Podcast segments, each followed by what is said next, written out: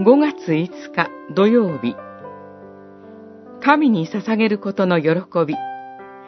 手元への手紙1、6章。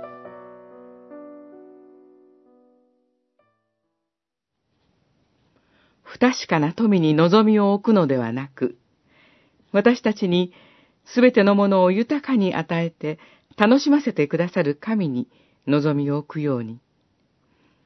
善を行い、良い行いに富み、物惜しみをせず、喜んで分け与えるように。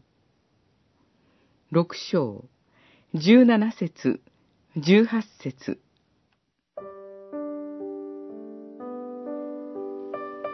信仰の戦いの一つに、富にしがみつこうとする自分との戦いがあります。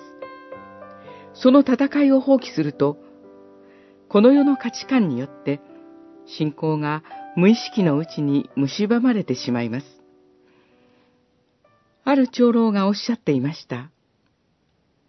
富を用いる判断基準を神に置くことを大切にして生きてきました。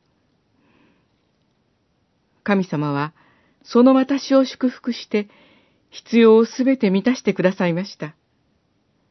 神様に信頼して捧げることの幸いを皆に知っていただきたいと願っています。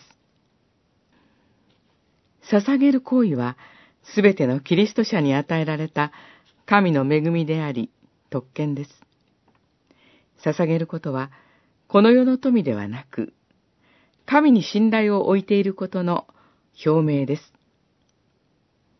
それゆえ、捧げることが私たちの信仰を確かにし、この世の価値観から私たちを守ります。私たちは、神の国と神の義を第一にするときに、すべて加えて与えられるとの信仰に立つのです。聖書は、受けるよりは、与える方が幸いであると教えます。